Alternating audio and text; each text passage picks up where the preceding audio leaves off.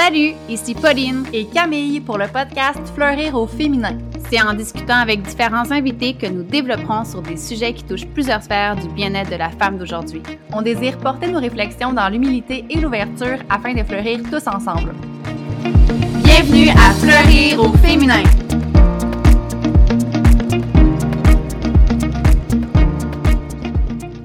Salut tout le monde, alors bienvenue au podcast Fleurir au féminin. Aujourd'hui, l'épisode de S'alimenter dans la bienveillance est en partenariat avec la Fabrique SM, plus précisément Sandy, qui fait toutes nos belles illustrations. Donc, euh, je vous encourage à aller voir son Instagram pour plus d'informations.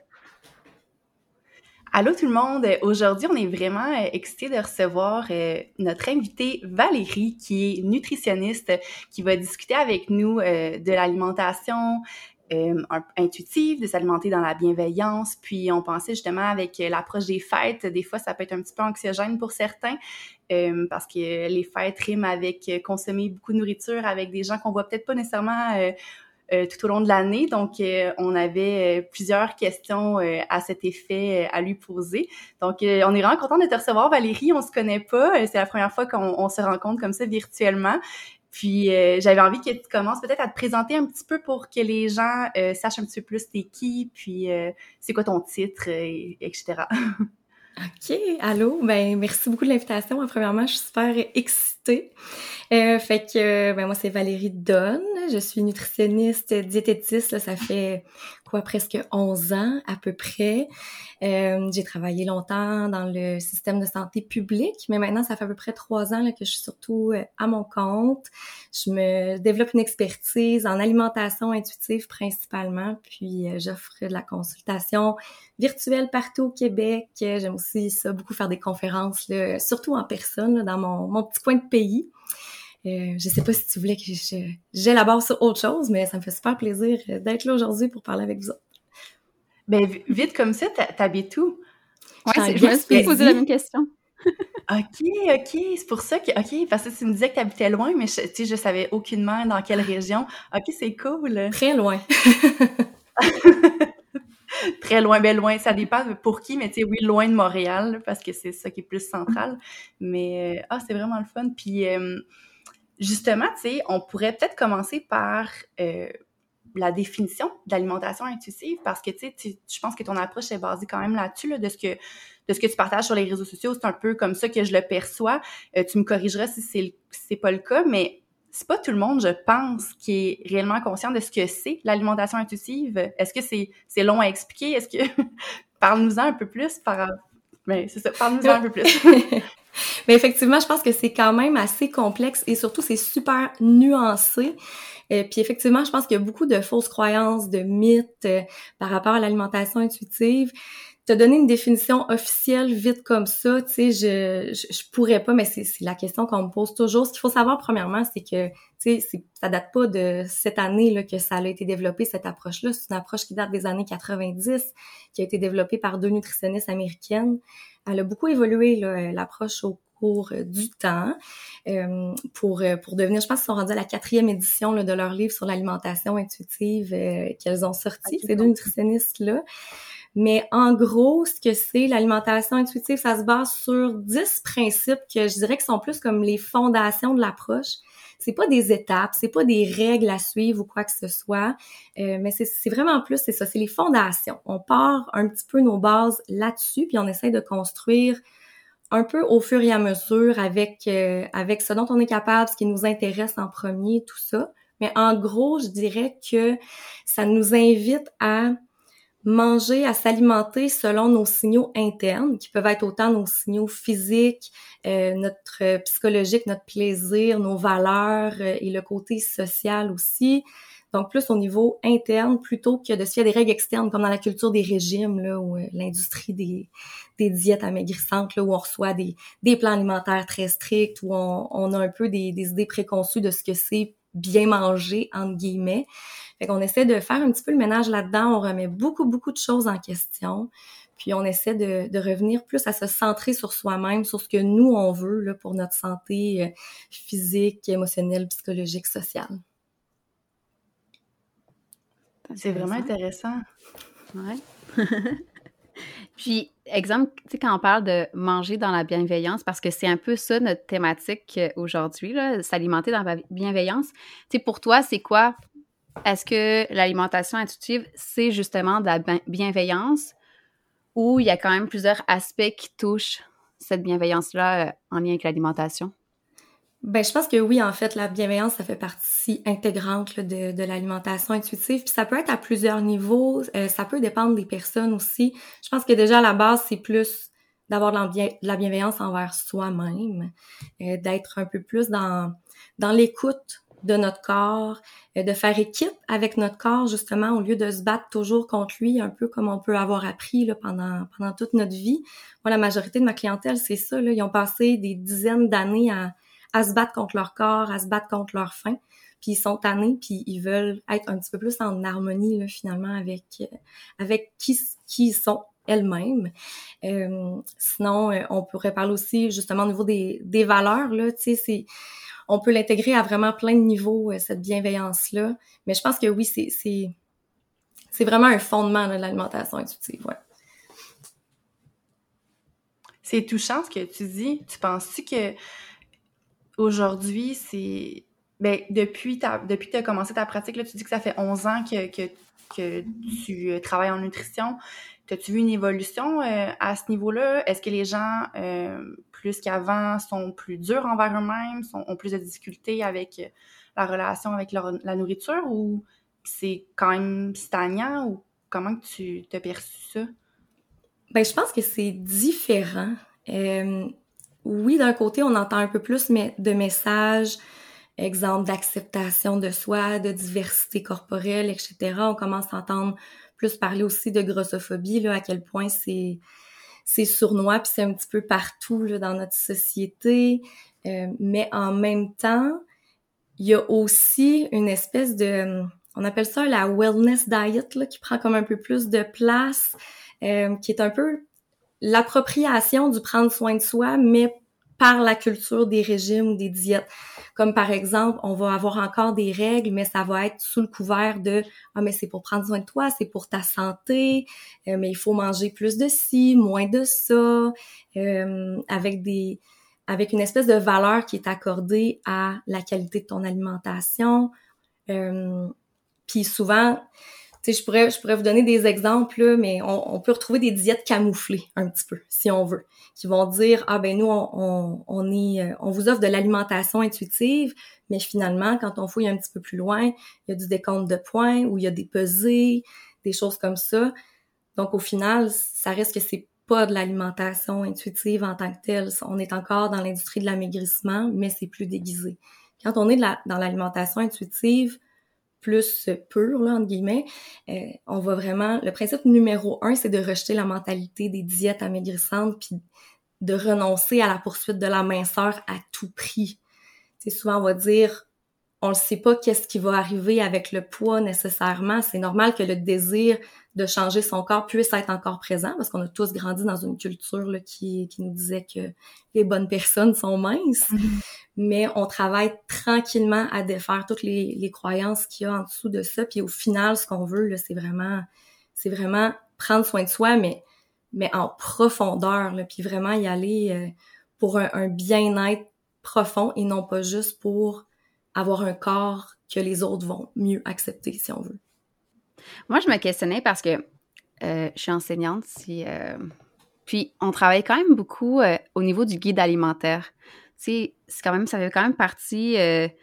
tu regardes un petit peu c'est quoi les aliments, combien de portions il faut pour chaque partie là, finalement. Là.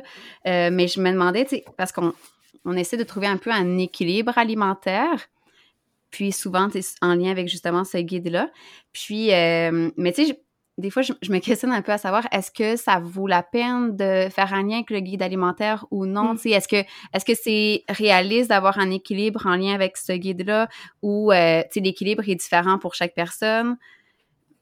C'est parce que moi, je travaille avec des maternelles, ils ont 5 ans, puis je trouve que c'est quand même la, la, base de tout à 5 ans. On, on part de, de cet âge-là, puis on, on fonde euh, des balises. Mais euh, c'est ça, je me suis toujours questionnée par rapport à ce guide-là, puis je suis curieuse de savoir ce que C'est une super bonne question. Parenthèse, est-ce que, là, tu parles de portions, est-ce que vous utilisez l'ancien guide alimentaire de 2007? c'est là, on utilise le... Oui, là, on, utilise le nouveau là, depuis quelques temps, mais c'est sûr qu'avant, il y avait, ça fait, ça va faire neuf ans que je suis enseignante, fait que c'est sûr qu'avant, mm c'est celui euh, que tu parles, euh, l'ancien, ouais, l'ancienne version. Là, euh, dernièrement, on a comme plus la nouvelle version, mais ça reste que, tu sais, c'est quand même un guide pareil. Donc, oui, c'est un guide qui, qui, aborde la qualité alimentaire, là, si on veut. C'est juste que là, c'est avec mm-hmm. des proportions, tandis que l'ancien guide alimentaire, c'était avec un nombre de portions. Ce qu'il faut comprendre, c'est que l'alimentation intuitive, là, ça nous demande pas de rejeter les connaissances en nutrition comme telles sais, souvent, on va parler, euh, on va dire, il n'y a pas de bons ou de mauvais aliments. Mais ce qu'on veut dire par là aussi, c'est on, accepte, on le sait que les aliments ne sont pas tous égaux au niveau nutritionnel. Ils ont tous des propriétés différentes, mais ils ont tous une place. Puis ce qu'on veut, c'est essayer de les ramener à égalité sur le plan émotionnel. Puis aussi de voir que les aliments, ils ont chacun leur point positif. C'est même un aliment que, que typiquement, on va dire ah mais ça c'est des calories vides, mais là attends un petit peu là, exemple la donne quand même de l'énergie. tu sais. fait que c'est, essayer de voir le positif, mais on laisse pas de côté toute la qualité nutritive. Là, il, là où il faut qu'on se questionne, je pense, surtout quand on est en contact avec des avec des jeunes. Là, moi, je suis plus souvent en contact avec des adolescents. Euh, j'ai été faire des conférences dans les écoles, entre autres. Je suis entraîneur de volleyball euh, aussi au niveau secondaire. C'est beaucoup dans le vocabulaire qu'on veut utiliser pour parler des aliments. C'est d'essayer de désigner les aliments pour ce qu'ils sont et non pas d'essayer de les catégoriser. Je vous donne un exemple. Ce que j'entends vraiment, vraiment souvent, c'est « Ah, nous autres, le vendredi, c'est un vendredi cochonnerie ». Mais tu sais, ce mot-là, cochonnerie, on l'utilise super souvent, c'est comme banal dans notre langage. Sauf que quand on s'attarde à ça, tu sais, tu vas voir la définition de cochonnerie ou de scrap ou de malbouffe ou de junk food, c'est à connotation super négative. Puis ça peut juste renforcer un peu la valeur morale qu'on accorde aux aliments, tu sais. Fait une poutine, c'est une poutine, des chips, c'est des chips, une pomme, c'est une pomme. C'est de, la, de la malbouffe, entre guillemets, où on pourrait plutôt dire, ben regarde, c'est du fast-food ou c'est de la restauration rapide. Tu sais, c'est une catégorie qui, qui utilise un mot plus neutre, si on veut. Fait que c'est d'être, je pense, un peu plus à l'affût de ce qu'on utilise comme, euh, comme langage. Puis comme je disais tantôt, là, de d'essayer de décortiquer, OK, je pense que cet aliment-là, il est pas bon pour moi, mais si je l'aime, si je le consomme, c'est parce qu'il doit m'apporter quelque chose. Il doit répondre à un besoin. C'est quoi ce besoin-là, tu sais? Ça vaut peut-être la peine que, que je m'attarde à ça. C'est peut-être physique, c'est peut-être un besoin euh, psychologique de réconfort, c'est peut-être un besoin social. Puis est-ce que ce, ce, réflexe-là de vouloir diaboliser euh, certains aliments, penses-tu que ça vient principalement de la culture des diètes?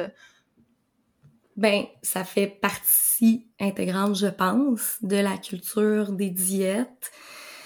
Tu sais, c'est super sournois parce que justement, c'est partout. Puis quand on se met à tout repérer les petits indices de culture des régimes dans notre quotidien, au début, là, il y a de quoi devenir euh, très fâché, là de se rendre compte de tout ce qui tout ce qui s'est imbriqué dans notre tête là, depuis qu'on est qu'on est tout jeune. Là.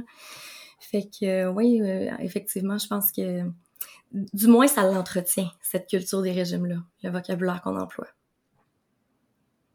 Mais j'ai comme l'impression que tu peux, je veux dire, tu regardes un enfant, parce que, tu sais, dans mon entourage, j'ai, euh, j'ai mettons, ma fille, elle a 3 ans, puis ma mon autre nièce, elle a 2. Eux autres, il n'y en a pas de culture des diètes. C'est moi, je veux manger ce sac de chips-là, donne-moi ce sac de chips-là. Fait que j'ai comme l'impression que ça peut être simplifié de, cette façon-là. L'alimentation intuitive, ben, prends exemple sur ton enfant de 3 ans. Qu'est-ce que lui a envie de manger? Ben, c'est ça l'alimentation intuitive parce que mm. lui, il a envie de manger ça. Puis, tu sais, souvent, ben, de ce que je, tu sais, je suis pas experte, tu me contrediras si c'est pas le cas, mais j'ai comme l'impression que c'est pas vrai qu'un enfant de 3 ans va juste vouloir manger du chocolat. À un moment donné, comme, il va lui-même le sentir cette année puis dire je pense que j'ai besoin de peut-être d'autres choses de plus euh, de plus nourrissant dans le sens que ça va plus me soutenir pour ma journée tu sais parce que j'ai comme ma sœur reste un peu tu sais elle, est un petit peu dans cette approche là je pense qu'elle laisse quand même ses enfants décider euh, quand ils veulent manger quelque chose elle leur donne puis euh, c'est avec, avec des balises, c'est sûr, mais ça reste que c'est pas vrai que ses enfants lui demandent tout le temps Hey, je veux du chocolat, je veux des bonbons, tu sais. Ah, des fois, ça va être je veux des framboises, je veux une pomme, je veux manger ton macaroni, tu sais. Fait que je sais pas qu'est-ce que t'en penses de, cet ajout-là. Euh. Ouais, ben t'as vraiment raison. Tu sais, on, on, pourrait se dire qu'on est tout intuitif puis que finalement on nous apprend à ne plus l'être parce qu'on nous apprend dans le fond à catégoriser des aliments, à dire ça c'est bon, ça c'est pas bon. Puis l'effet que ça a quand on nous dit un aliment est pas bon, ça a l'effet inverse à, à ce qu'on vise dans le fond. Ça le met sur un piédestal puis on en veut plus. On se retrouve dans une espèce de de servicieux, de restrictions qui fait qu'à un moment donné, on va exploser puis on va juste s'en vouloir encore plus si on mange cet aliment-là. Je sais pas si, euh, si vous suivez des nutritionnistes en pédiatrie là, sur, euh, sur les réseaux sociaux. Là, je pense à justement nutritionnistes en pédiatrie euh, avec Cosette là, qui sont super actives sur Instagram. puis ils, elles illustrent super bien l'alimentation des enfants pour qu'ils deviennent ou qu'ils restent plutôt des mangeurs intuitifs. Sais, par exemple, ils vont suggérer de, de faire le repas au centre de la table, tu sais, qu'on sert tous les aliments au centre de la table, y compris le, entre guillemets, dessert, mais tu sais, qu'on appelle pas nécessairement un dessert, là, c'est, c'est des fruits, ou c'est un biscuit, ou c'est du gâteau, tu sais. Puis, tu sais, instinctivement, les enfants, là, des fois, ils vont manger du gâteau au milieu du repas, revenir à leurs légumes, tu sais, puis on les expose, puis on, on leur met pas des aliments sur un piédestal finalement, puis les aliments sucrés, c'est pas juste la fin de semaine, c'est au menu un peu n'importe quand.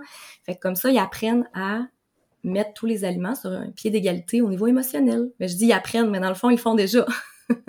ouais, c'est leur Mais c'est d'alimenter. J'allais dire d'alimenter ça, ben, mm. c'est comme un jeu de mots, là, mais c'était pas voulu, mais de, poursuivre justement, c'est, comme tu dis, t'es, tu nais intuitif, ben, c'est de poursuivre de, continuellement dans, dans ton euh, évolution comme, euh, comme jeune, en fait. Là. Oui, et puis souvent, c'est vraiment intéressant. un malaise avec ça, là. Tu sais, c'est... En tant qu'adulte, de faire ça, on a tellement l'impression qu'on fait quelque chose de pas bien, de mettre le dessert sur la table en même temps que le reste. Puis finalement, au fil du temps, on se rend compte que, hey, mais finalement, ça a des impacts super positifs, là. Mais ça me fait penser comme nous, exemple, la collation du matin à l'école.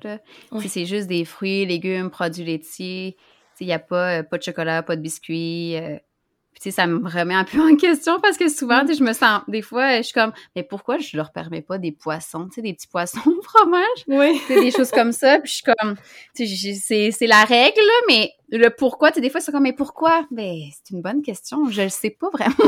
tu sais, le, le, le but derrière tout ça, des fois, je, je l'explique pas. Bon, c'est sûr que, tu sais, exemple, si c'est toujours du chocolat tout le temps, ben c'est sûr que ça, ça amène des fois plus trop d'énergie. Bon, ça peut, euh, tu sais, ça dépend aussi à quel point, là. Fait que, tu sais, il y a des affaires que je peux comprendre un peu, mais en même temps, là, c'est, ça, c'est ce qu'on m'a appris. Oui. Tu sais, le chocolat, ça, me donne de l'énergie. fait que, tu sais, c'est, des fois, c'est déconstruire.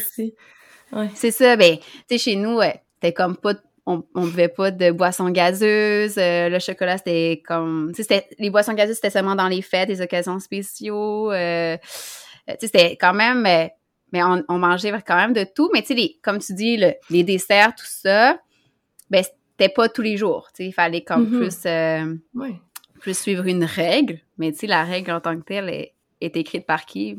Je sais pas. oui, c'est ça. Mais en même temps, je veux dire, ça peut être, ça peut être correct qu'il n'y en ait pas tous les jours, ça reste aux, parents là, dans ce cas-là à décider mm-hmm. un peu aussi là, à quelle fréquence ils offrent tel ou tel aliment. Euh, mais c'est de les présenter de façon un petit peu plus neutre. Puis c'est sûr, comme tu sais, pour les collations, on pourrait se dire, ben faut quand même que tu sais ça soit soutenant pour permettre à l'enfant d'avoir son énergie pour finir son avant-midi et tout ça. Mais là au niveau des écoles moi je suis pas une, experte là sur le sujet des règles dans les écoles mais je sais qu'il y a énormément de choses qui sont en, en questionnement là euh, ces temps-ci là. Il y a plusieurs interventions qui sont faites euh, notamment au niveau des lunchs là euh, il y a énormément de restrictions dans plusieurs écoles vraiment trop là Euh, fait que je, pense que il y a eu un enjeu, je pense, là, de, de, politique alimentaire qui était pas destiné au lunch des enfants, mais qui finalement est appliqué au lunch des enfants. Fait que ça, ça devient vraiment difficile pour les parents de, de s'y retrouver là. Fait que, mais bon, c'est ça, c'est une parenthèse parce que comme je disais, c'est pas mon mon expertise à moi nécessairement, puis j'ai pas d'enfants là, fait que je le vis pas non plus. Mais je vois passer là des collègues qui, qui travaillent sur le dossier, collègues et parents là, hein, quand t'es quand t'es un parent nutritionniste puis que tu peux pas mettre ton muffin de maison dans la boîte à lunch de tes enfants parce qu'il y a des pépites au chocolat dedans. C'est c'est difficile au quotidien. Est-ce que tu as entendu parler des, des raisons par, pourquoi justement il y a certaines restrictions? Parce que tu sais, moi je me rappelle quand j'ai terminé mon secondaire, il y a certains aliments qui ont commencé à être euh, bannis. Mm-hmm. Puis euh, moi dans ma tête de d'ado de 17 ans, c'est ah, parce que c'est une cochonnerie puis c'est pas bon pour la santé. Moi c'est c'est le lien que j'ai fait. Puis aujourd'hui, je pense qu'il y a quand même des aliments que c'est aussi par rapport aux allergies qui sont de plus en plus courantes. Oui. Est-ce que tu le sais à peu près? C'est quoi les raisons exactes? Ou euh, ben, je sais que tu dis que c'est pas ton expertise, mais tu as entendu parler un peu de... Bien, premièrement, je pense que c'est important de dire que l'intention à la base était bonne. Là. Puis c'est sûr qu'il y a probablement, oui, un enjeu de, on voulait que les enfants mangent entre guillemets santé le plus possible. Sauf qu'on est peut-être allé un petit peu trop loin, on s'est peut-être un petit peu euh, euh, pas tiré dans le pied, là, mais on, est, on est allé, je pense, euh, peut-être euh, sans s'en rendre compte, un petit peu trop à l'extrême. Je, suppose, hein, c'est vraiment juste une supposition là, que c'était vraiment suite aux, politiques alimentaires dans les écoles qui, qui appelaient justement à avoir des, des aliments plus nutritifs. Mais tu sais, c'est une chose d'offrir dans ta cafétéria, par exemple, ou dans les collations qui sont offertes par l'école. C'est une chose d'offrir des aliments euh, qui sont plus frais, moins transformés, euh, qui vont mm-hmm. euh, qui vont permettre peut-être de soutenir les enfants un petit peu plus longtemps. Ça, c'est une chose. Mais l'autre chose, d'aller mettre des règlements dans les boîtes à lunch qui arrivent de la maison, ça, je pense que c'était peut-être le, le pas de trop euh, à ce niveau-là. Mais bon, ah, c'est c'est ce que j'en sais ou à peu près. Puis, tantôt, si tu parlais au niveau émotion, euh, puis moi, ça, ça me parle vraiment beaucoup parce que moi, je suis quelqu'un qui mange vraiment selon ses émotions. Euh, mais en même temps, tu sais, parce que là, veux pas, moi, je, je, connaissais pas beaucoup l'alimentation intuitive, là. C'est quand même nouveau, là, cette discussion-là pour moi. Euh, mais des fois, tu sais, ça que je me dis, moi, quand je suis stressée, tu sais, j'ai automatiquement plus le goût de sucre. Même chose pour la fatigue, euh, si je suis triste, tu sais, comme les émotions plus fortes, je dirais, tu sais, c'est sûr que souvent, ben, je suis comme plus dans, dans le sucre. Euh, sinon, dans les autres moments, ben, tu sais, je suis un petit peu, ben, pour moi, je suis plus équilibrée, tu sais, je mange un petit peu de, de tout. Mais je me questionnais, tu sais, c'est quand qu'on sait si on, on, suit trop nos émotions, si peut-être qu'on doit éviter ou se laisser plus comme aller dans, dans ce qu'on ressent comme ben, besoin, là, dans, selon l'émotion. Oui, ben euh, justement, c'est une réponse émotionnelle. C'est utile de manger quand on a besoin de réconfort, dans le sens où, à court terme, sur le coup, c'est vrai que ça nous réconforte. Tu sais, c'est juste que ça mm-hmm. n'adresse pas l'émotion comme telle. Mais là, c'est juste, c'est de voir, est-ce que manger, c'est mon seul outil pour adresser mes émotions ou est-ce que j'en ai d'autres? Puis là, ça sort un peu plus du champ de la nutrition à ce moment-là, mais ça, c'est souvent quand même une petite discussion là, de départ qu'on a avec nos clients quand on est nutritionniste. C'est pas mal en tant que tel de manger ses émotions. C'est juste de se rendre compte que ben, si c'est récurrent, puis que l'émotion, elle est jamais vraiment adressée, puis que je fais juste repousser en me réconfortant pour avoir un soulagement à court terme, mais finalement, c'est ton besoin émotionnel qui est juste pas adressé. Fait que là, peut-être, je sais pas, est-ce que mm-hmm. tu as besoin d'outils de gestion de l'anxiété, d'une psychothérapie ou quoi que ce soit? Mais tu sais, ça peut être utile quand même. Puis des fois, on va s'en rendre compte sur le coup, puis on, on va quand même décider, OK, ben là, je suis stressée, je suis consciente, j'ai envie de plus de sucre.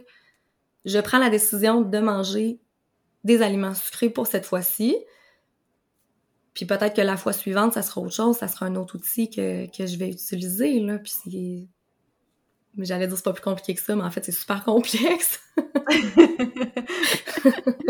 Des fois, on va s'en rendre compte juste après coup aussi, par, par d'autres signaux que notre corps, tu sais.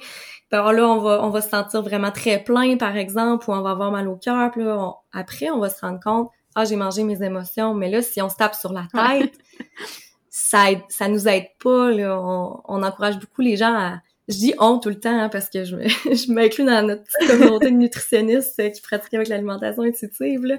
Mais ça, on encourage beaucoup les gens à être dans l'autocompassion. Ce qu'on mhm. a beaucoup de misère à faire, pas juste en nutrition, mais dans plein d'autres sphères de la vie. Ouais. Mm. Ah, c'est vraiment un gros morceau que tu apportes là. Je suis tellement d'accord avec toi. C'est super difficile. Je lis présentement un deuxième livre euh, par une psychologue américaine sur l'autocompassion.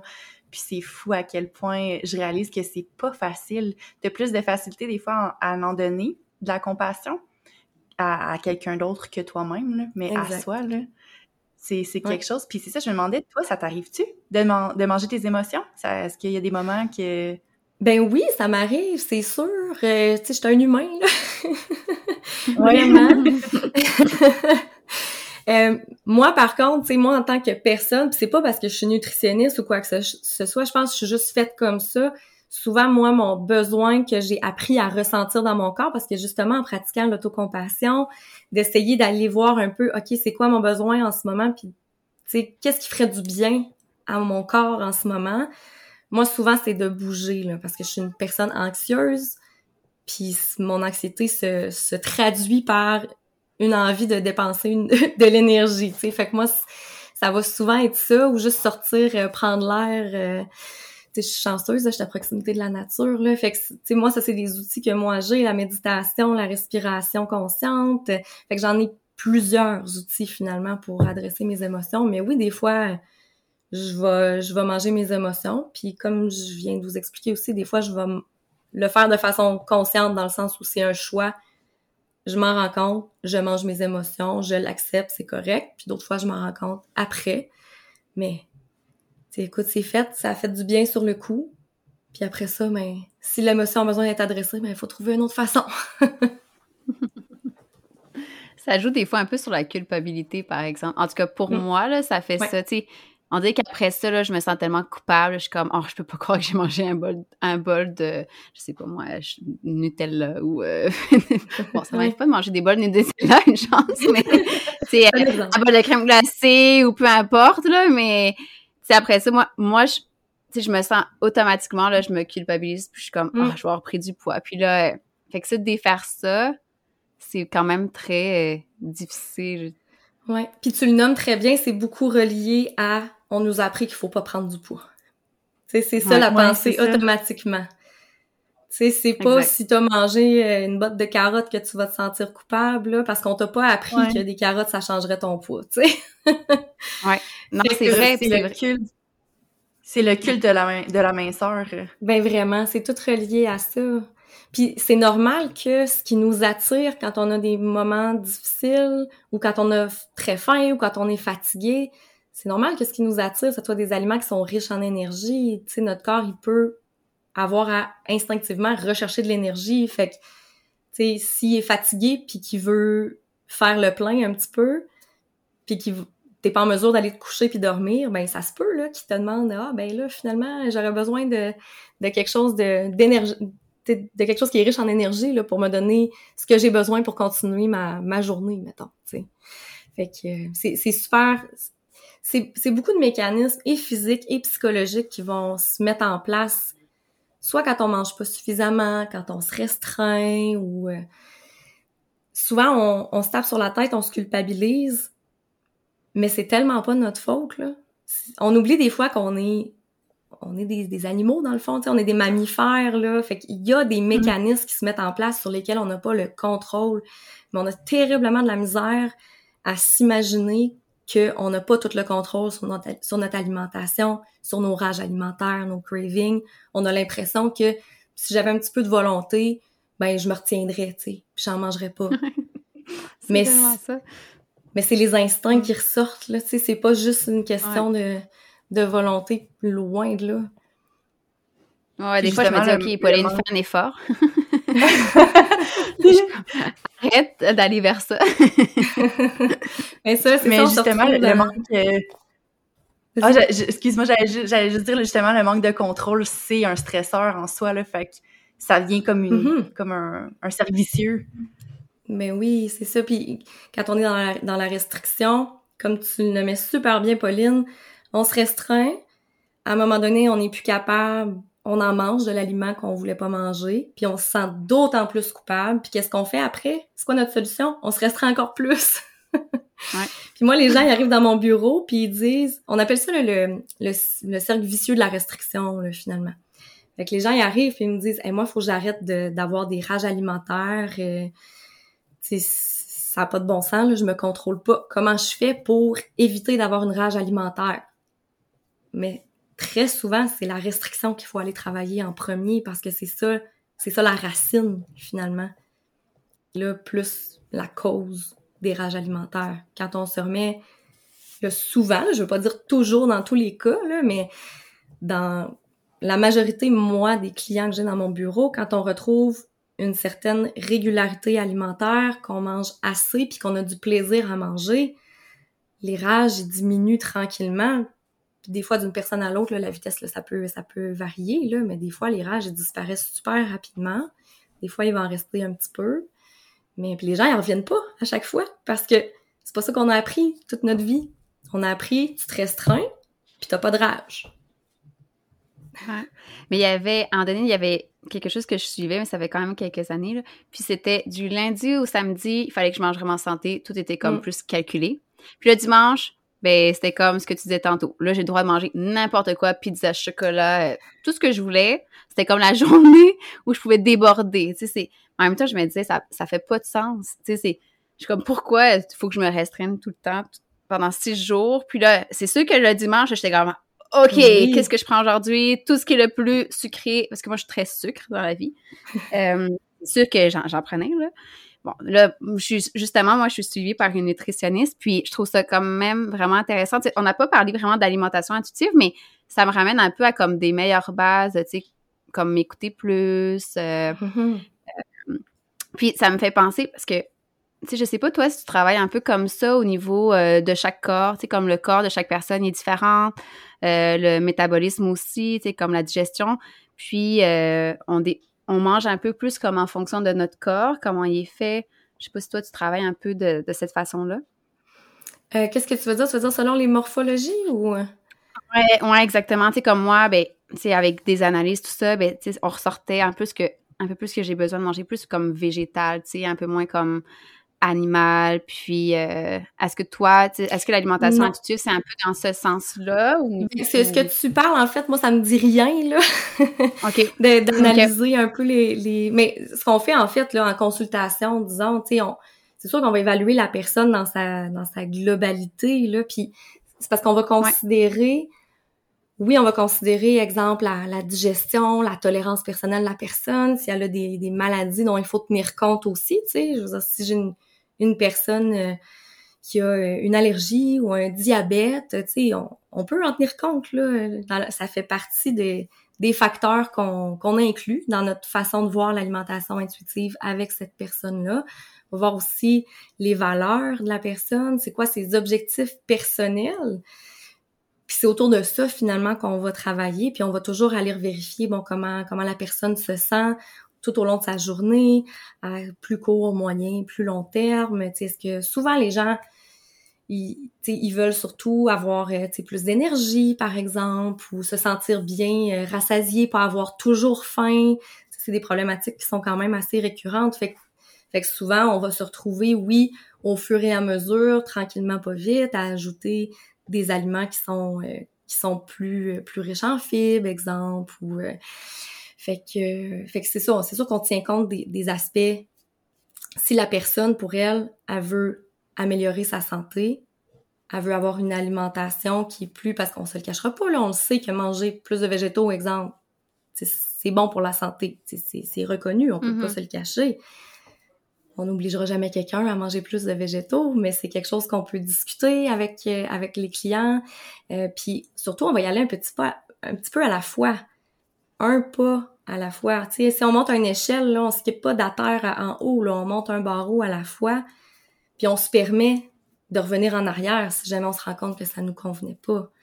souvent, on essaye de mm-hmm. faire beaucoup, beaucoup de changements super rapidement. Finalement, on se rend compte que ça nous convient pas. Puis là, qu'est-ce qu'on fait? Bien, on dit, ah, je lâche tout. Puis là, finalement, je vais remanger, tu sais, un peu l'espèce de cycle euh, régime, puis après ça, on a des, des pertes de poids, regain de poids, on a le poids en yo-yo, tu sais, parce que c'est juste un peu naturel de faire de faire ce cycle-là quand on se restreint, mais en ayant des petits changements graduels qui conviennent à la personne, puis en se donnant la permission qu'on réévalue, puis si ça marche pas, c'est pas grave, là, il y a d'autres il y a d'autres choses à faire dans la vie, là, dans l'alimentation.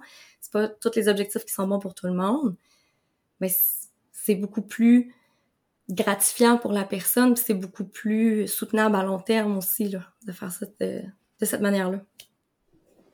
Est-ce que tu trouves qu'il y a des moments dans l'année où ce que il y a peut-être plus d'impact justement sur euh, sur ce yo-yo là des gens? Ben sur le yo-yo, mais tu sais c'est sûr que Moi, mes, mes, euh, mes, demandes de consultation, ils explosent souvent euh, au mois de janvier. Hein? Tout le monde prend des résolutions. c'est ça que attendais. Je, ouais, c'est ça. Je voulais pas te mettre des mots en bouche, mais je m'y attendais parce que j'ai vu ta face là, parce que les gens nous voient pas, mais tu souriais pendant que je te posais la question. Oui, je m'attendais à la réponse.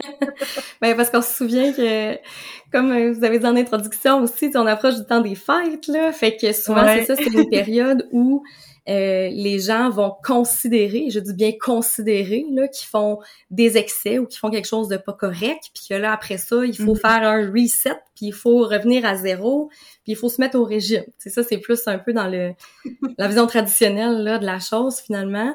Puis, euh, fait que c'est ça, moi, je le vois vraiment, là, quand même, les gens, ils ont plus tendance à, à venir consulter euh, au mois de janvier. Mais tu sais, souvent, on va on va regarder un peu, mais qu'est-ce qui se passe le reste de l'année, justement? Parce que si le temps des fêtes, bon, le temps des fêtes, ça peut être super anxiogène ou super difficile pour toutes sortes de raisons, là. Euh, ça peut être parce que notre corps a changé, puis là, on voit du monde qu'on n'a pas vu depuis longtemps. Les gens, souvent, se gênent pas de passer des commentaires aussi sur les corps des autres. Fait que c'est quelque chose qui peut être super dur à affronter. Euh, pour monsieur, madame, tout le monde, pour les gens au régime, pour les personnes qui ont des troubles alimentaires, tu sais, c'est ça, c'est vraiment, euh, c'est vraiment délicat comme situation à gérer. Puis aussi, ben les gens se retrouvent exposés à plein d'aliments qui veulent donc ben pas manger. Parce qu'ils se les interdisent d'habitude, tu sais. Fait que quelqu'un qui est dans la restriction toute l'année ou qui, qui considère qu'il n'a pas le droit de manger euh, je sais pas, des petits gâteaux, des sucres à la crème, des choses comme ça, euh, de la sauce brune, peu importe. Puis qui arrive au temps des fêtes, puis tous ces aliments interdits sont disponibles. Mais en plus, c'est des aliments que la personne aime. C'est juste normal là, que tu veux en manger. Ils sont là, là, sont, sont disponibles. Tout le monde, tout le monde est, est dans une vibe festive. Euh, tout le monde en mange. Puis c'est social aussi manger, il faut pas l'oublier.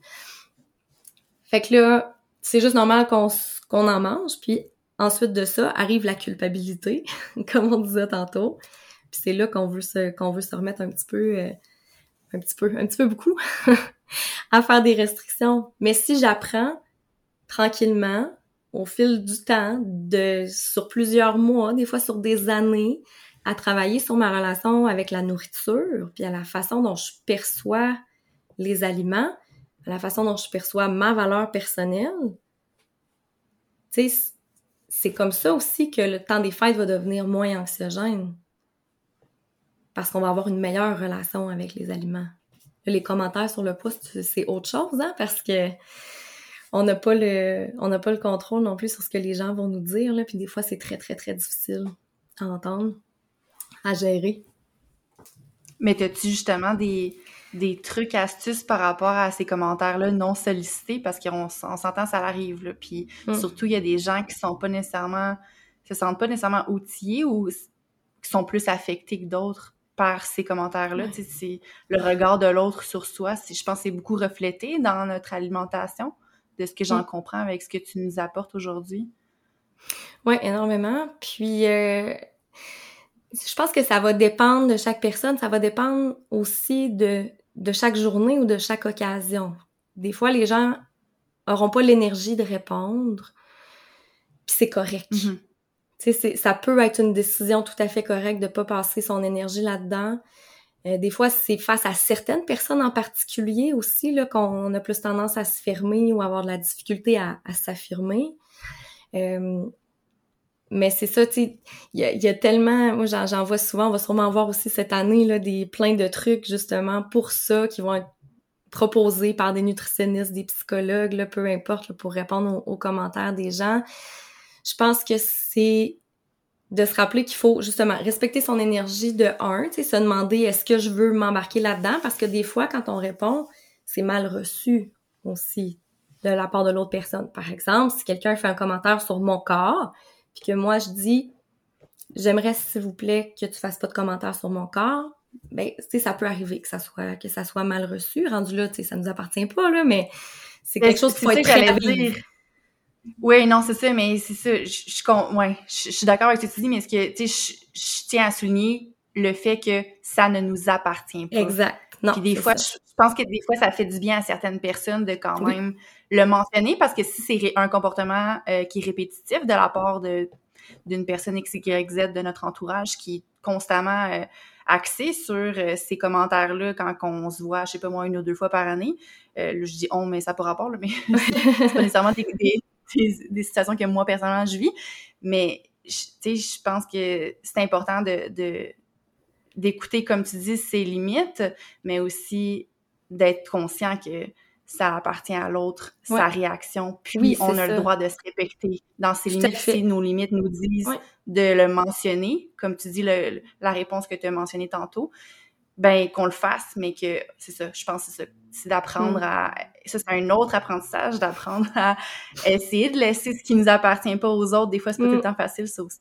Non, c'est ça. C'est surtout dans, dans notre culture, là, c'est quand même vraiment vraiment difficile. Une autre option, sinon, tu sais, on peut changer de sujet complètement aussi. Euh, J'ai regardé, je pense que c'est-tu Sonia Tremblay sur Instagram qui avait justement, je pense, fait des, des propositions de réponses? Je suis pas sûre si c'est elle qui, qui disait. Je pense que quelqu'un te dit ah t'as pris du poids, tu sais, de répondre ah ben oui merci, je suis contente que t'aies remarqué.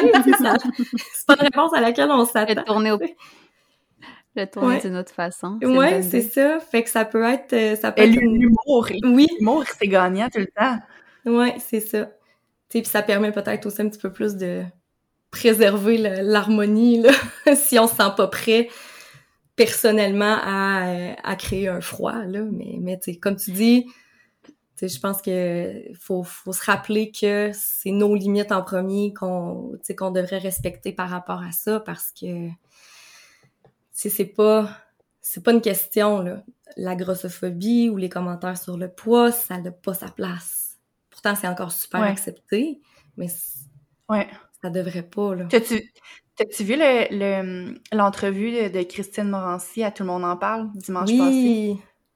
J'ai adoré, j'ai adoré ça. Puis, euh, elle a dit une phrase, je vais paraphraser, là, parce que c'est pas exactement ça qu'elle a dit, mais que la grossophobie, c'est comme le manque de respect qui est encore accepté en société. Mm. Puis c'est frappant, là, mais c'est tellement vrai. Puis ça, moi, ça me fait de la peine. Tu sais, c'est comme tu elle, faisait mention de Safia Nolin, tout ce qu'elle vit aussi comme ah. commentaire euh, désastreux. Là, puis que, ah, vraiment. Puis je trouve que c'est pas tant souligné. C'est ça que je trouve horrible, tu sais, là-dedans. Là. Puis, tu sais, comme, je comprendrai jamais leur réalité, mais je suis tellement touchée par leur réalité, en fait, par, euh, par, par ça. Mais ça reste que, de façon générale, c'est un manque de respect. Puis c'est ça qui est quand même ironique, c'est que je pense que chaque individu s'entend que le respect, tout le monde y a droit, mais je crois que c'est les balises du respect qui sont peut-être pas nécessairement comprises mm. pour certaines personnes. Oui, c'est ça. Puis encore, euh, tu sais, ça c'est quelque chose qu'on entend vraiment souvent justement là que la grossophobie, c'est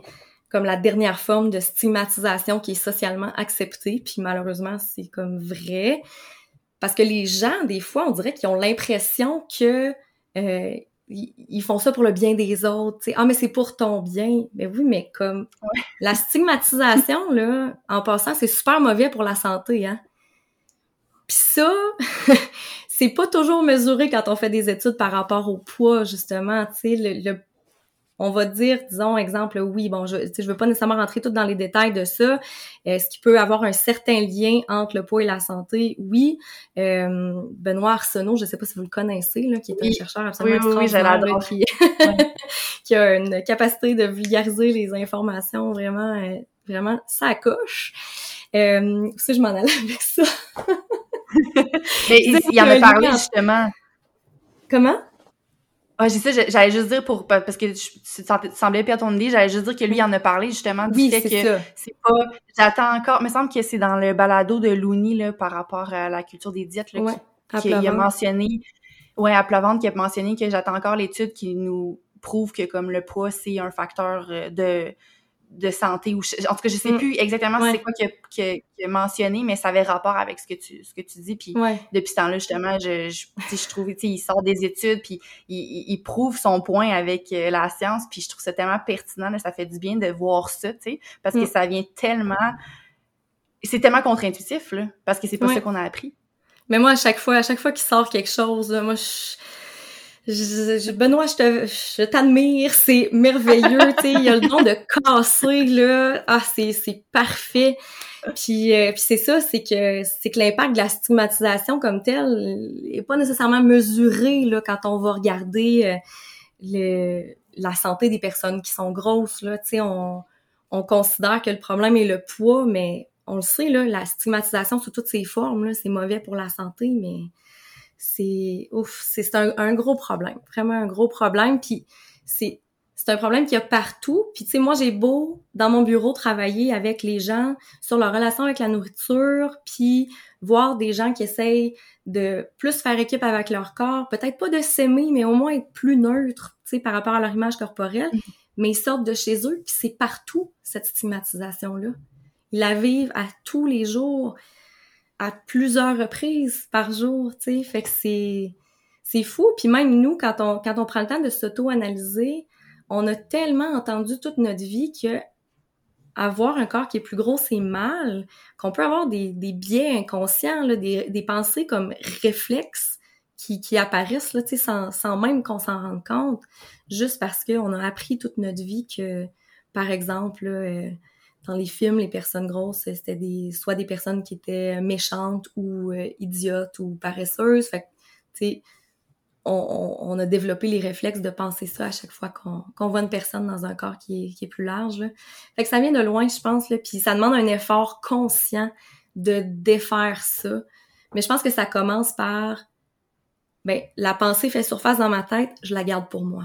Tu sais, je pense que ça, ça peut commencer là. Ça me fait penser un peu à, l'indice de masse corporelle. Ouais.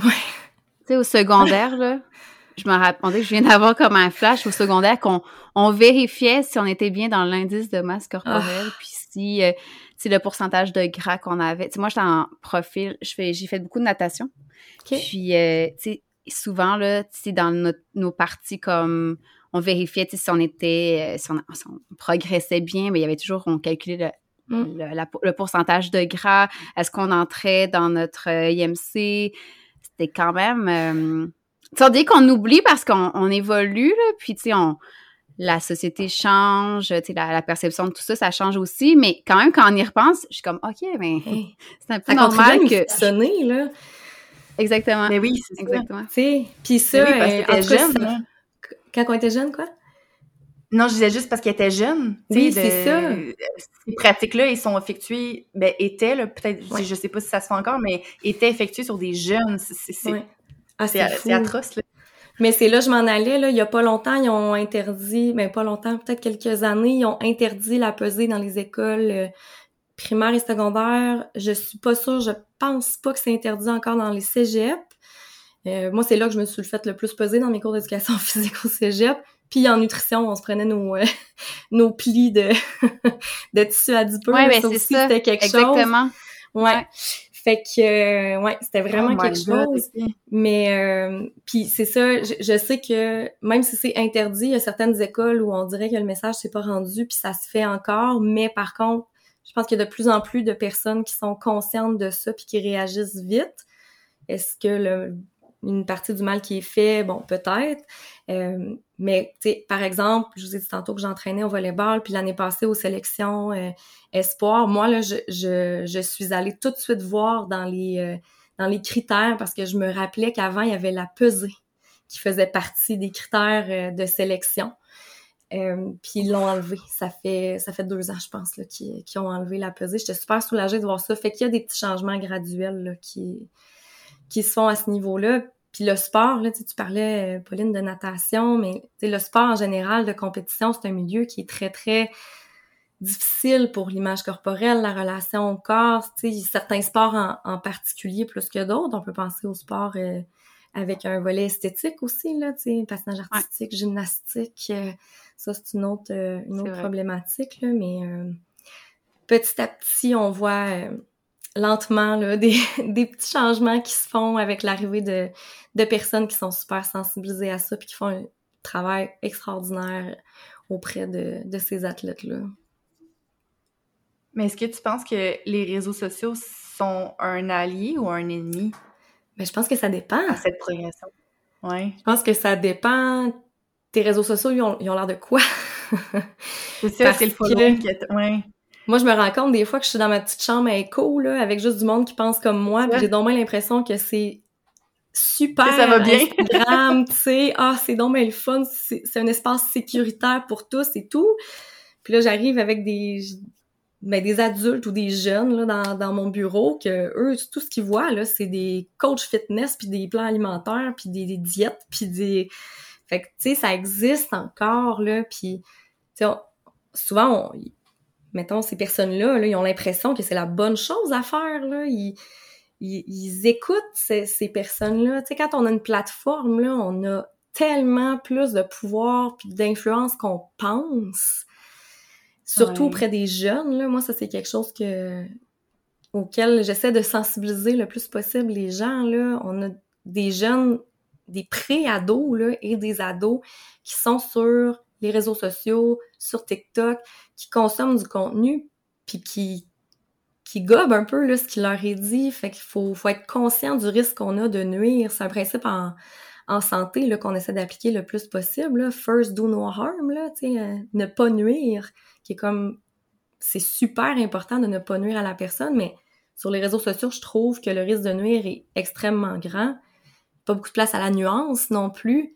Tu sais, même moi, des fois, là, je vais faire un post, puis je suis comme, c'est-tu assez nuancé? Hey, là, j'ai utilisé un mot de travers. Et là, faut, faut-tu que je mette un trigger warning? Tu sais, c'est, c'est vraiment, euh, c'est vraiment complexe, puis, tu sais, d'essayer de penser un peu à toutes les personnes qui pourraient voir notre post, puis quel, quel genre de, de mal ça pourrait faire éventuellement là, si on fait pas attention. Fait que tout ça pour dire que faut euh, faut analyser puis réfléchir là avant de, de poster des des choses en tout cas du moins sur euh, sur ces sujets-là.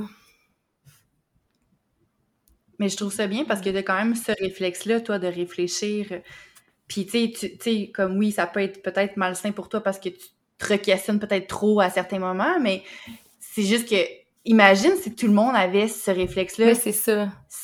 Mais c'est pas malsain pour moi, je veux dire, je trouve ça super important de le faire, tu sais. Mais c'est juste que, sais, ce que je veux dire, je me suis tellement exprimée, c'est que c'est quand même un gros travail de réflexion à faire, que même moi, des fois, je me rends compte après avoir posté que, ah, ça manque un peu de nuance ou, ah, tu sais, mais on, on essaie de faire du mieux qu'on peut. Mais c'est ça, il y a énormément de choses qu'on va retrouver sur les plateformes qui, qui, ne sont pas réfléchies dans ce sens-là. Tu sais, on, on s'entend. Puis souvent, je vais dire aux, jeunes, tu sais, quand vous consommez du contenu, essayez juste de penser à, OK, est-ce qu'on essaye de me vendre quelque chose? Quel bénéfice la personne a là à ce que j'écoute ce qu'elle a à me dire? Tu sais, ça peut être, tu sais, essayer de développer notre pensée critique, là, un petit peu plus. Je pense que c'est important, mais des fois, c'est difficile de s'y retrouver, surtout quand on est jeune, là. Ouais. Ah, c'est clair. Moins de tellement de contenu, là. Comment? Ben, j'allais juste dire comme moins, moins suivre tout ce qu'on tout ce qu'on voit, mais être plus comme travailler plus à la réflexion en arrière de tout ça. Oui, ouais, remettre beaucoup les choses en question. Oui. Oui, et je pense que c'est ça que, en tout cas, personnellement, je trouve de notre génération, là, à Pauline et moi, je pense que c'est ça qui, qui a peut-être manqué, là, quand, quand j'étais jeune. Tu sais, je trouve que ma pensée critique est venue davantage à l'université. J'ai fait, euh, j'ai fait un bac puis une maîtrise, puis fait que je suis restée quand même longtemps à l'école. Ben longtemps, pour moi c'était quand même six ans, fait que je trouvais que c'était suffisant pour venir euh, travailler davantage euh, ma pensée critique, qui aujourd'hui je trouve est à un certain niveau que je suis satisfaite, puis qui me permet d'effectuer ces réflexions là que tu as toi aussi euh, tu sais, j'ai pas, euh, pas un, gros reach sur les réseaux sociaux, mais je réfléchis quand même à ce que je poste. Puis des fois, je, j'ai comme le même réflexe que toi, je me remets en question, puis ça m'arrive de venir comme changer, tu peut-être pas sur euh, des stories parce que ça, c'est, c'est fait, c'est fait, mais des posts, des publications, de juste une tournure de phrase, je vais comme la rechanger parce que je trouvais que c'était peut-être pas nécessairement nuancé. Puis, euh, je pense que les réseaux sociaux peuvent apporter à ce niveau-là aussi. Moi, du moins, dans ma chambre d'écho, ça, mm. ça me permet aussi de, de, de venir renforcer cet euh, esprit critique-là nuancé. Ouais. C'est ça, je, dis que oui, je trouve que l'école m'a vraiment beaucoup appris à ce niveau-là, mais je trouve qu'aujourd'hui, encore plus, les réseaux sociaux, des gens que je suis, dont notamment des personnes comme toi, qui ont un esprit critique déjà développé, parce que je pense que des fois, tu sais, c'est ça, comme tu dis, j'ai pas l'impression que les jeunes ont nécessairement euh, cette attirance-là vers des gens. Ah, cette personne-là, je trouve qu'elle est quand même nuancée, a un esprit critique, je vais la suivre. C'est plus pour le, paraître que tu vas suivre. Tu sais, je, me remets dans la tête de, de comme Camille, 17 ans. C'est pour le paraître. Tu sais, ah, cette personne-là, ce qu'elle publie, c'est beau, c'est le fun. J'aimerais savoir sa vie, je vais la suivre pour comment ça. on veut devenir. Mm. Ah, je voudrais comme elle. oui, c'est ça. Mais tu sais, ne serait-ce que, tu sais, s'ils suivent une personne ou deux de plus pour ajouter un petit peu plus, au moins, de diversité, tu sais, dans leur... Euh, dans, le, dans le contenu qu'ils voient, c'est déjà ça. C'est des petites, des petites graines qui se plantent un petit peu à la fois, puis Mm-hmm. Mais c'est ça, c'est que souvent, quand on a cette discussion-là avec les jeunes, c'est qu'ils sont rendus dans mon bureau avec un, trouble alimentaire ou une relation vraiment difficile avec la nourriture puis avec leur corps. Là.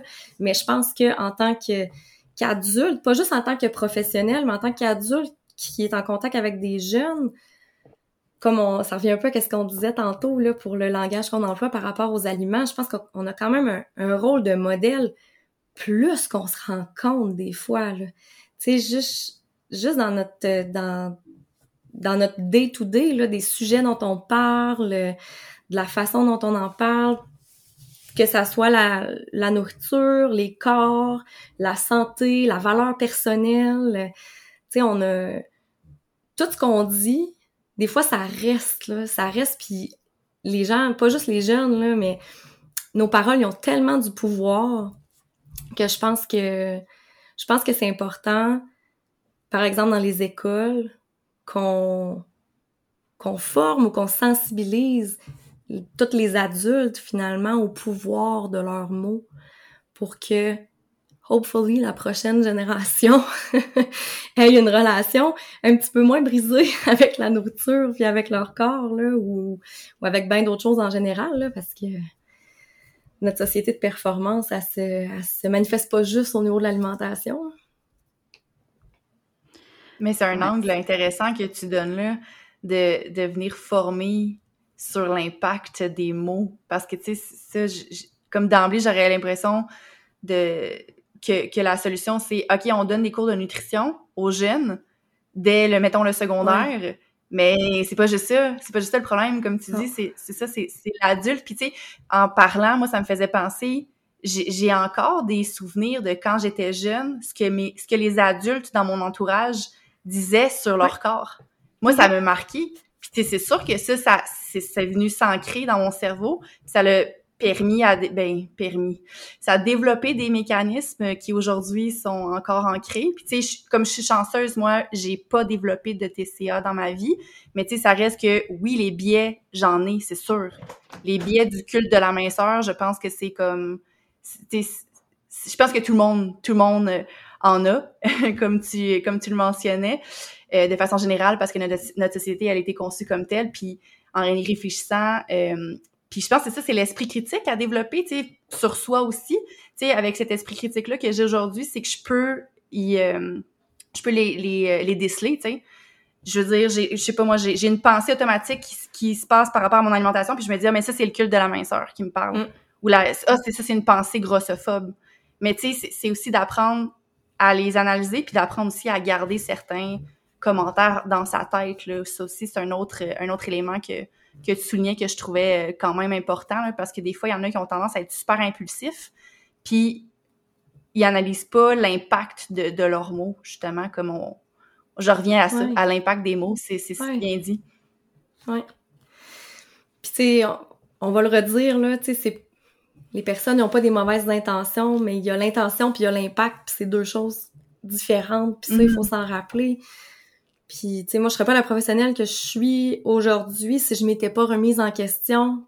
Puis des erreurs, j'en ai faites, là, surtout au début de ma pratique, puis probablement que j'en échappe encore des fois des mots, là, que, tu sais, on se dit après, oh mon Dieu, tu sais, ça l'a-tu fait du mal à cette personne-là, que j'utilise ce mot-là, mais en ayant toutes ces remises en question-là, mais finalement, ça fait qu'au fil du temps, aujourd'hui, je trouve que ma pratique est beaucoup plus bienveillante, pour reprendre, euh, pour reprendre les mots qu'on disait tantôt, beaucoup plus bienveillante, beaucoup plus douce, mais tu sais, en quelque part, ça devrait être la base pour tous les professionnels, là, d'avoir une pratique bienveillante, là, euh, puis centrée sur la personne, euh, de, de, de, traiter le, de traiter les, chaque personne comme expert de lui-même ou de elle-même aussi. Parce que souvent on essaie un peu de de pousser, pas, ben de pousser nos idées ou d'imposer finalement notre vision des choses aux autres mais c'est pas nécessairement ce que l'autre personne a besoin d'entendre à ce moment-là finalement. Fait que on peut prendre l'exemple des commentaires euh, sur le corps ou quoi que ce soit tu sais. Ah mais je veux je veux prendre soin de cette personne-là je m'inquiète pour sa santé. Oui mais cette personne-là ça lui fait du mal de recevoir ce commentaire-là en ce moment. Fait que tu sais c'est aussi de c'est difficile. Moi, je trouve que c'est un défi là quand même de trouver la façon d'apporter ces points-là tout en étant assez convaincant, mais pas trop dur pour que la personne garde quand même une certaine ouverture. Mais tu vois, je dis ça en même temps, puis là, je suis en train de me dire, ouais, j'essaie de convaincre peut-être un petit peu trop. je veux forcer que la personne ait, ait une ouverture d'esprit. Mais ce que je veux dire, c'est que si on arrive trop raide avec nos idées, avec nos convictions, faut, faut pas oublier que nous, on a plusieurs années de chemin de réflexion de fait. Ça s'est pas fait du jour au lendemain. Fait que je peux pas demander à la personne devant moi qu'elle comprenne tout de suite mon idée que la culture des régimes, c'est mal, puis il faut arrêter de poursuivre la minceur. Si elle, elle est dans sa diète, puis qu'elle y croit à 100%, c'est sûr qu'elle va se refermer. Il faut, faut se mettre un peu à la place de ces personnes-là, mais je pense que de semer des graines, de tranquillement essayer de faire mieux de jour en jour, mais ça peut aussi rayonner autour de nous, tu sais, d'avoir, ça peut avoir un impact euh, positif au fil du temps. Puis ce que je trouve euh, touché, par exemple, c'est si euh, deux personnes, tu sais, une qui est, euh, qui est super gros dans la culture des diètes, qui a une discussion avec une autre personne qui est en train de sortir, j'ai comme j'aurais tendance à, croire que certaines personnes qui sont en train de sortir vont être trigger par les autres. Fait au final, c'est c'est de prendre conscience de ses limites, mais de prendre conscience des limites de la personne en face de toi. Est-ce qu'elle est prête à recevoir ce que tu vas lui dire? Puis c'est de lui demander, au pire, avant de faire le commentaire, j'ai envie de te parler de ce sujet-là. Est-ce que tu es ouverte à ce qu'on en parle? Mm. Tu sais, comme je, prends exemple sur euh, sur euh, mon, euh, mon quotidien, le day-to-day, là, puis c'est un, une stratégie que j'avais mis en place dans une relation X dans ma vie de tous les jours parce que ça, j'ai l'impression que comme la personne n'était peut-être pas nécessairement prête à recevoir euh, ce que j'avais à dire sur le sujet. Fait je, je lui ai dit, ah, ben, ce que j'en comprends, c'est que à l'avenir, je vais te demander si tu es, euh, si c'est propice pour toi qu'on en discute, si ton cerveau est prêt à recevoir, si, en fait, si ton état d'esprit est prêt à recevoir ce que j'ai à dire par rapport à ce sujet-là. Puis si c'est pas le cas, ben, c'est correct qu'on passera à un autre sujet. Puis je pense que des fois, c'est peut-être pas le réflexe des gens de je pense que d'instinct, on veut partager ce qu'on a envie de partager avant de s'assurer que l'autre est prêt à recevoir ce qu'on veut partager. Ouais. Ouais, c'est vrai, c'est, un bon point. C'est tout comme en santé, on essaye de demander aussi la permission. Tu sais, est-ce que, par exemple, moi, je vais souvent demander la permission pour, ben, la permission, est-ce que tu à l'aise qu'on parle de ton poids? Est-ce que tu à l'aise qu'on parle de ton image corporelle? Est-ce que c'est un sujet que tu veux aborder aujourd'hui? Puis tu sais, si la personne te dit non, ben c'est non, tu sais, c'est sa limite, c'est de vivre un peu avec cet, inconfort-là. J'avais déjà eu cette, cette réflexion puis ces discussions-là à un moment donné parce que moi, je me plais beaucoup quand, quand je vais voir des professionnels de la santé, je les fais pratiquer. Je dis non, moi, je veux pas me faire peser aujourd'hui. Ou euh, ah, il faut que tu me pèses pour un examen, ben je veux pas savoir mon poids. puis en même temps, tu sais, je leur dis c'est une bonne pratique là parce que tu sais moi, j'en ai pas de trouble alimentaire, là, mais comme, vas-y, pratique-toi, tu sais. Mais des fois, c'est tellement un réflexe des fois, même si tu nommes ta limite, ça sera pas respecté. OK. Tu sais, je pense que c'est vraiment important de l'intégrer. Puis là, on parle de, de, de poids, mais tu sais, ça pourrait être plein d'autres choses, là. Mais, euh, ouais, c'est, c'est de, c'est de mesurer un petit peu, OK, moi, je, moi, j'ai, je pense que c'est nécessaire que la personne connaisse son poids ou qu'on ait son poids dans son dossier, mais pourquoi je pense ça? Puis c'est-tu vraiment nécessaire? Puis dans le fond, ça va être quoi l'impact si je l'ai pas? Tu sais, moi, je dis souvent aux gens, moi, dans beaucoup, beaucoup de cas, là, ça changera pas mon intervention, là, de savoir le chiffre en particulier. C'est sûr qu'il y a certains cas en particulier où on a besoin d'un suivi. Par exemple, si la personne elle est dénutrie, ça peut être un des indicateurs qui nous disent que son état euh, nutritionnel évolue dans un sens ou dans l'autre. Mais moi, dans ma clientèle que je vois, une grosse, grosse partie des cas, là, c'est pas nécessaire. Euh, ça, ça, ça changera pas nécessairement mon intervention euh, en tant que nutritionniste. C'est vraiment. Ouais, vraiment, on dit que juste comme juste à écouter. on, voit, on voit tes paroles. C'est vraiment intéressant d'avoir. Je réfléchissais euh, en même temps. oui, mais c'est d'avoir la, la de ton expérience. Mm. ouais, vraiment. Mais comme... moi, je pense que. Oui, vas-y, vas-y. Non, non, tu peux y aller, Camille.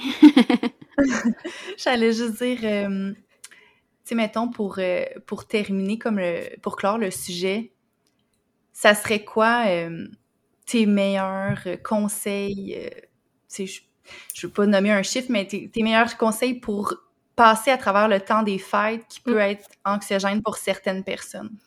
Ouais. Je pense on a parlé brièvement tantôt d'autocompassion, là. Puis comme, c'est pas nutritionnel, là, mais c'est vraiment important l'autocompassion, de, de prendre conscience de notre discours interne envers nous-mêmes, la façon dont on se parle à nous-mêmes, souvent, souvent, on s'en rend même pas trop compte, mais on s'insulte, on est super dur.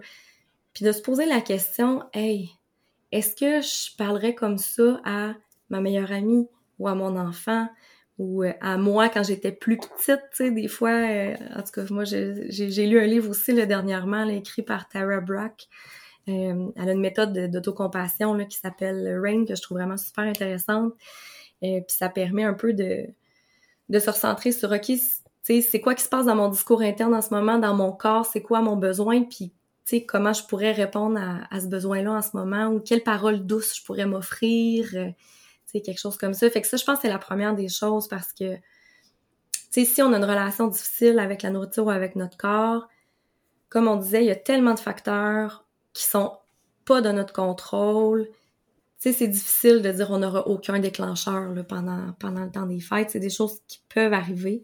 Fait qu'au moins d'avoir de l'autocompassion puis de c'est ça, de, de voir comme hey, ouf, hein, c'est difficile pour moi euh, en ce moment, ça. C'est dur à recevoir, mais de, de s'offrir les mêmes paroles rassurantes finalement qu'on offrirait à, à notre ami. Euh, sinon, j'ai envie de dire que on devrait se rappeler qu'on a le droit d'avoir du plaisir à manger à tous les repas, à tous les jours. le plaisir, ça fait partie de l'alimentation. C'est important de lui garder une place. Parce que c'est pas vrai que l'alimentation, ça sert juste à combler des besoins physiques. C'est psychologique, c'est social. Puis si on n'a pas de satisfaction gustative, puis si on n'a pas de plaisir, ben on a un besoin qui est pas comblé. Fait que c'est super important de se donner la permission d'avoir du plaisir de manger. Je pense que ce serait mes deux conseils principaux. sinon, mais peut-être aussi si les commentaires sur le poids euh, ou des choses comme ça, c'est quelque chose qui nous inquiète à l'arrivée du temps des fêtes, peut-être qu'on peut se faire euh, une petite liste là, de de réponses qu'on pourrait qu'on pourrait avoir ou de façon de réagir, tu sais des fois de le mettre par écrit aussi là ça peut ça peut nous aider à, à se préparer si on sent qu'on a besoin d'être d'être préparé aussi. Puis on peut on peut aussi se confier à quelqu'un qui va être présent avec nous là en qui on, on, a confiance. Parce que des fois ça peut être le fun d'avoir un allié qui va intervenir dans la conversation pour changer de sujet ou ou pour t'amener ailleurs ou pour ou pour répondre à la personne qui a fait le commentaire. Et je pense que ça serait ça. Vite de même. c'est parfait. C'est des très bons conseils. Puis, là, je, pense qu'on pourrait terminer là-dessus, Camille. Euh, que Alors, moi, ben, en fait, Camille et moi, on, pose toujours cette question-là à nos invités. On aime bien savoir euh, les éléments, les choses que tu fais pour prendre soin de toi. Parce que là, on a parlé mm. beaucoup de l'alimentation, faire manger par plaisir, s'écouter, tout ça. Mais quand on parle plus de prendre soin de nous en général, ce serait quoi, toi, euh, les éléments que tu mets de l'avant? Moi, mon numéro un, là, je, quand, quand je, je sens que j'ai vraiment un, moment où j'ai besoin de me poser puis de prendre soin de moi, je m'en vais au bord du fleuve qui est à cinq minutes de marche de chez moi. Puis aussitôt que j'arrive au bord du fleuve, là, c'est comme l'anxiété, là, ça descend. Sais, c'est tellement calmant, c'est tellement... C'est indescriptible, le... le... C'est comme s'il y avait une magie là, dans la mer. Je sais pas, là, parce qu'ici, je veux dire, je dis le fleuve, là, mais le fleuve ici, il y a 80 km de large, là, on voit à peine là, de l'autre côté à l'horizon. Fait que c'est vraiment quelque chose pour moi qui, tu sais, je me verrais pas, je me verrais plus aujourd'hui là, euh, ne pas habiter à proximité de la mer. Là. Fait que ça, c'est vraiment mon, mon numéro un. Sinon, j'essaie de réintégrer un petit peu plus la, la méditation. Je l'avais laissé de côté un peu, mais c'est quelque chose qui me fait énormément de bien là. Et pour vrai, c'est, je sais pas pourquoi j'ai laissé ça de côté, mais je suis en train d'essayer de le reprendre euh, tranquillement, pas vite. sinon, mais ben, je snuggle avec mon lapin. La petite zoothérapie. Toujours gagnant. ouais. Ah, mais merci pour ce beau partage-là. Pour vrai, j'ai adoré échanger euh, avec toi aujourd'hui. Une belle découverte pour ma part. Puis, euh, ben, je pense que ça va être quand même très parlant aussi, autant pour les jeunes que pour euh, nous, les adultes.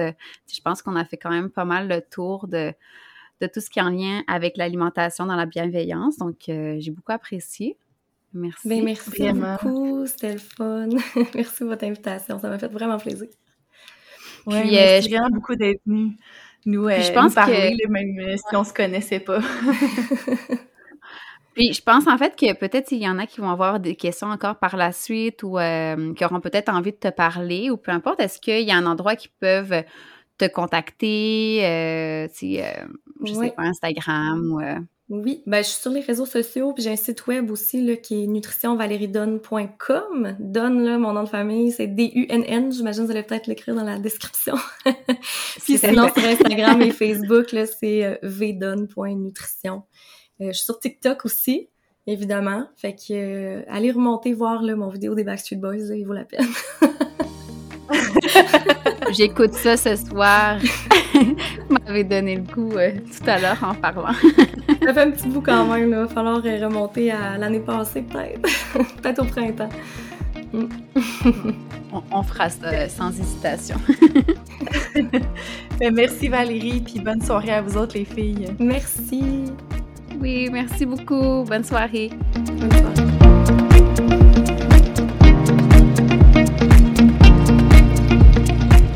Terminer notre épisode avec euh, Valérie, la nutritionniste. Puis, euh, Camille, j'aimerais savoir un peu ce que tu en retiens, euh, ce que tu as le plus apprécié de cette entrevue, si on peut dire.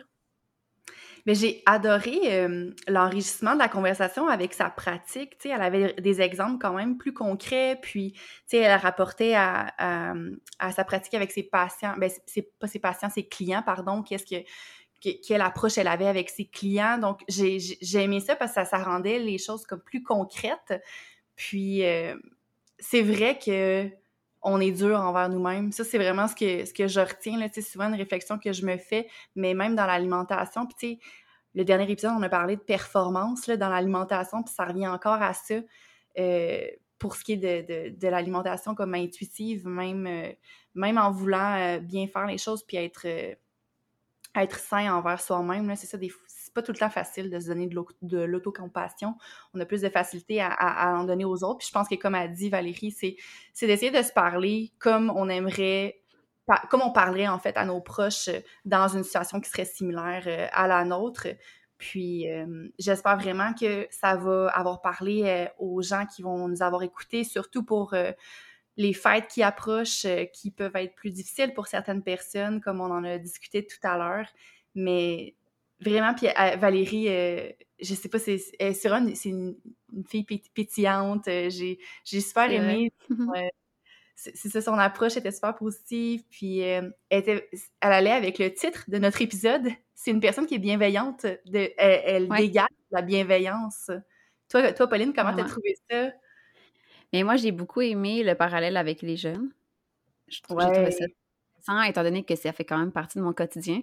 Puis comme on en discutait tantôt, on dirait que tout ce qu'on a appris, tout ce qu'on met en pratique, c'est quelque chose qu'on apprend depuis tout jeune, euh, qui parfois, ben, on veut défaire, euh, améliorer. C'est sûr qu'on a un processus avec les années. Puis, je trouve ça bien de savoir un peu comment on peut les guider aussi, ces jeunes-là, pour pas peut-être qu'ils reproduisent ce que nous, on a soit vécu, soit qu'on qu'on a dans notre quotidien. Donc, euh, j'ai beaucoup aimé ça, ces parallèles-là aussi. je trouve ça important que pour nous, en tant que femmes, on continue d'évoluer avec l'alimentation puis la bienveillance, mais je trouve ça aussi important de pouvoir guider euh, ben, les plus jeunes, les prochains euh, adultes dans leur quotidien avec l'alimentation. Donc, ça, j'ai beaucoup aimé ça, ce parallèle-là. Puis, puis ben, garder conscience de, de l'impact qu'on a, justement, comme on en parlait tantôt. Là. Ça, ça, me, ça, a comme été frappant en tant qu'adulte. C'est, on est une grosse influence pour les, plus jeunes générations, donc c'est, d'être conscient de cet impact-là. Oui, des mots qu'on, utilise pour parler d'alimentation. Puis euh, c'était, vraiment pertinent. Puis je, je, pense que ça peut vraiment aider euh, ben, tous les adultes dans leur quotidien, puis euh, d'essayer de transmettre le plus possible des, de bons conseils aussi euh, aux autres. Donc, euh, mais tu des conseils sollicités. exact. Fait que non, j'ai vraiment adoré. Fait que c'était un super épisode. Donc, on, on, espère que ça vous guide aussi à travers cette bienveillance-là qu'on souhaite pour le temps des fêtes. puis, ben aussi, au retour des fêtes en janvier, euh, que vous puissiez euh, vous aussi vous sentir à l'aise avec vos décisions, avec l'alimentation que vous, euh, vous prenez, puis que, puis que c'est ça, que vous ayez un processus agréable et, et comme, comme votre corps en, le souhaite. Donc, je ne sais pas, Camille, si tu voulais rajouter quelque chose, mais sinon, on pourrait finir là-dessus, puis se dire qu'on a bien, en tout cas, de, de, de notre prochain épisode qui sera euh, encore une fois euh, intéressant selon moi. Euh, et différent. voilà. Ouais, et très différent. Mais, Puis toujours dans, dans l'optique de, des fêtes qui approchent. Donc restez à l'affût. On espère que vous allez être des nôtres encore une fois. Puis sinon, ben, on vous souhaite une belle soirée, belle journée. Puis on se dit à la prochaine. À la prochaine. Bye. thank you